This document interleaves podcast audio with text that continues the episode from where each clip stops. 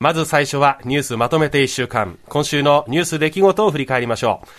今週のゲストコメンテーターは TBS ラジオで毎週金曜の夜10時から生放送中、プレキンナイトパーソナリティでライターの武田砂鉄さんです。お久しぶりです。いや、やっと呼んでくれましたね。お久しぶりです。2年ぶりですよ。そうですね、約2年ぶり。もう待ちに待った。はい。ありがとうございます。よろしくお願いします。それでは武田さんとお送りするニュースまとめて1週間。まずは4月17日月曜日のニュースです。大阪府と大阪市は IR カジノを含む統合型リゾート施設の PR に活用してきた動画などに著名な芸術家の作品を無断で使用した可能性が高いと公表しました。翌日、吉村知事は謝罪しています。そして19日水曜日です。和歌山市で岸田総理の演説直前に爆発物が投げ込まれた事件で、容疑者のものとみられるツイッターに選挙制度についてや岸田総理も世襲賛成などと批判する投稿があったことが分かりました。以上、週の前半のニュースをお伝えしました。まず伺いたいのは、岸田総理のあの演説のシーンでですね、はい、爆発物が投げ込まれたというニュースがありましたけれども、はいまあ、その後の動きも含めて、武田さん、このニュース、どう感じています？そうですね、まあ、本当に基本的なことですけど、もう相手がどんな人であれ、こうね、爆発物で人を攻撃するようなことはあってはならないんで、はい。まああのまあ、政治家に対してね、その行為をすることで、まあ、その言論を封殺するということがあってはいけないし、そしてまあ、はい我々市民がこう声を届ける場所が奪われる、なくなるってことはあっちゃいけないと。これは本当に何度でも繰り返す必要があると思うんですけど、えー、で、あの、まあ、昨年の安倍さんの銃撃事件どうしても思い出すわけですが、はいはい、まあ、あれ以降もですね、僕はもうラジオとかいろんな原稿を書くときにも、うんうんまあ、あってはならない形で亡くなられたっていうことをやっぱり意識的に付け加えるようにしてるんですね。はい、それはなぜかというと、その後に僕はその安倍政権時代の政策をもう一度考えてみようとか、えー、あるいは国葬これ強行するのはどうなんだろうっていう意見を述べる。はい、でもそうすると、それをつけないとですね、すぐその、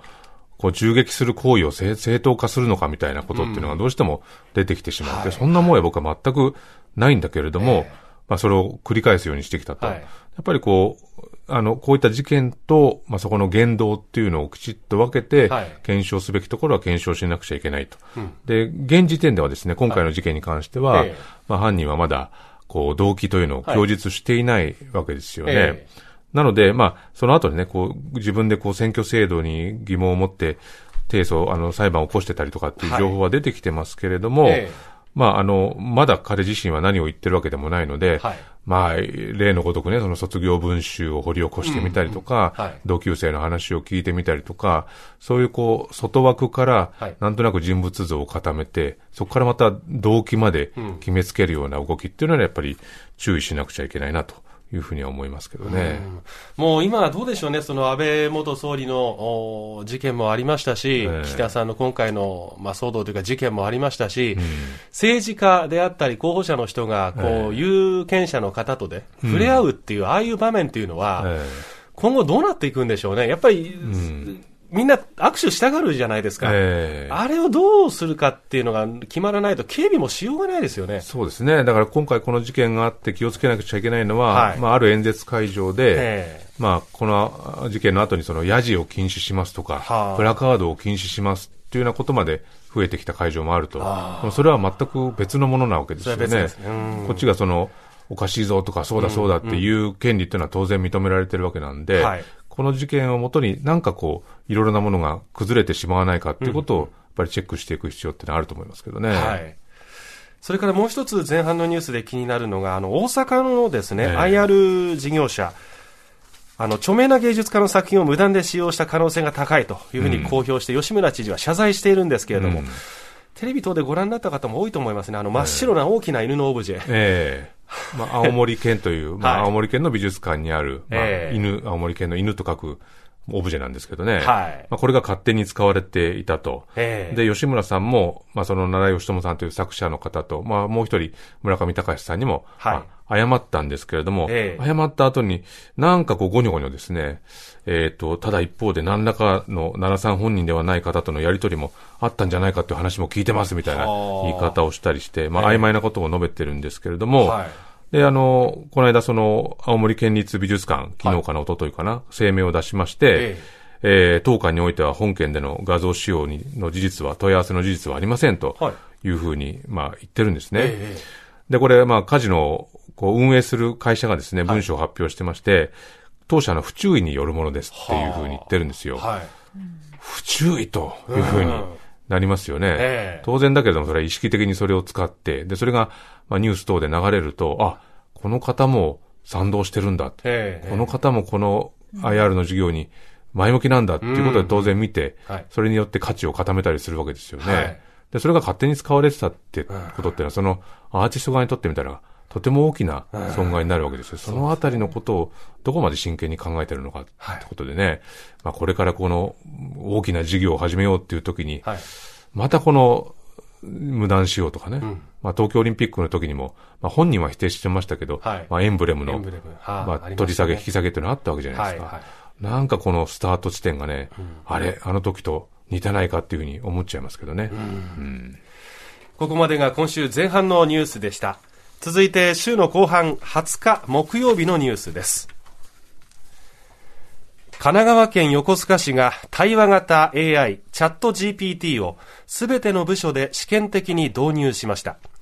広報文の作成や議事録の要約などに使うことを想定していて、すべての部署の業務にチャット GPT を導入するのは全国の自治体で初めてということです。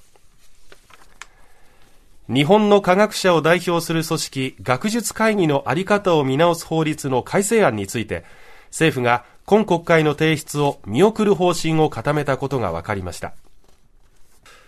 あれどうなったんだっけって思ってる方、うん、多分多いと思うんですよね。そうですね。はい。あの、まあ、2020年の末にですね、はい、まあ、学術会議から、まあ、6名の任命が、まあ、除外されたという件が非常に大きく話題になりましたけれども、はい、その後でその6名の件がどうなったかっていうと、うんどうもなってないんですよね。はい、つまり、そのままになって、いないまま。うん、ただ忘れさせようとしているだけなんですけれども、はい、まあ、今回この学術会議の改正案の中で、まあ、一番大きな論点となったのが、ええ、その会員の選考にですね、はい、その第三者が、まあ、意見を述べるですね、この選考諮問委員会というのを設けるというのが大きな、まあ、テーマというか柱だったんですが、え、当然ですけど、これ選考に、まあ、第三者の介入というのが入ると、これは政府の意向が入るんじゃないかということで、学術会側は、まあ、こう警戒をするわけですけれども、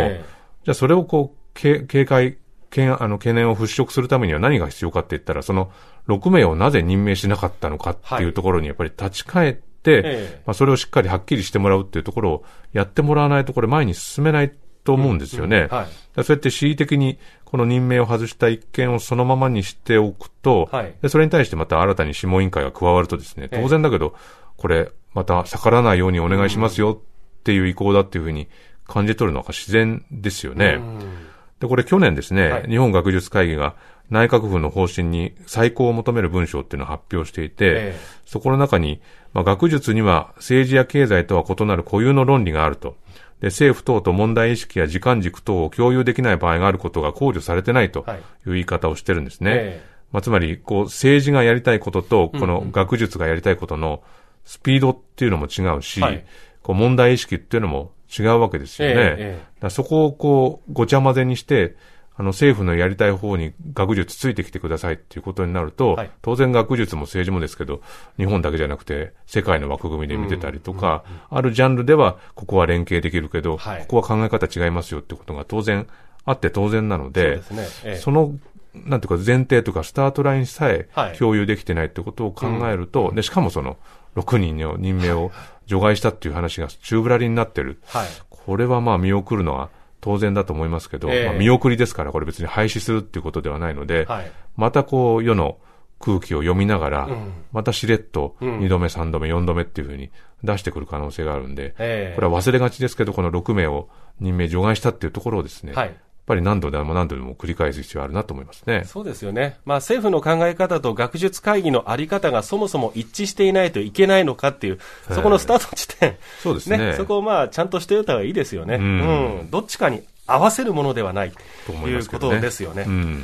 それからもう一つ、チャット GPT の話題。この話題はですね、結構テレビ、ラジオ等でも取り上げられてるんですけれども。なんかもうテレビでチャット GPT の話題やってる時にちょっとみんな明るくなってますもんね、なんか。そうなんですよね。面白い話題行くぞっていう感じの、はいはい、まあそれはいろいろこう、クエスチョン投げかけると、面白い答えが返ってきたりするっていうことの、まあ、テレビ映え的なところもあるんでしょうけど。佐さんでもあの、ライターとしてね、もう本当にいろんな連載抱えてらっしゃいますけど、チャット GPT って、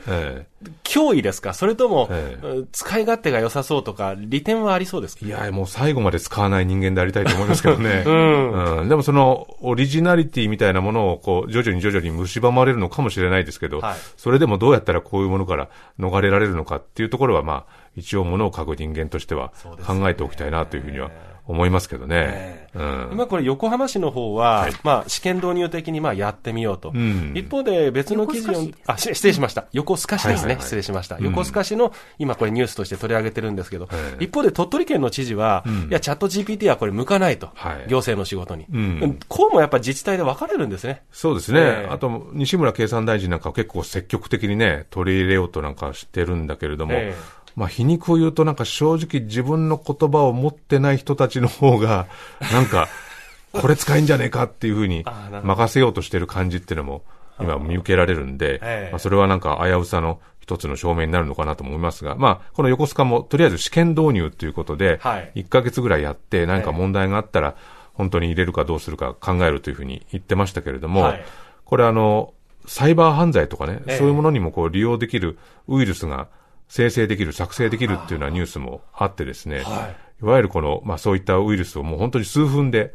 作ってしまうと。まあそういうこう、負の部分っていうのもこれからどんどん出てくると思うので、はい、それを想定せずになんか導入しますっていうふうに先んじて言ってる感じ、しかもこれ観光庁とかね、はい、そのパブリックな場面の人たちが、これ使えるんじゃねって、むしろ我々市民よりも、こう一歩前、二歩前に前のめりになってる感じっていうのは、ちょっとこう冷静に見ないといけないんじゃないかなというふうには思いますけどね。はい。えー、ここまで1週間のニュースまとめてお伝えしました。TBS ワシントン支局の樫本照之と涌井文明ですポッドキャスト番組「週刊アメリカ大統領選2024」では大統領選の最新の情勢やニュースを深掘り現場取材のエピソードや舞台裏も紹介しています毎週土曜日午前9時頃から配信です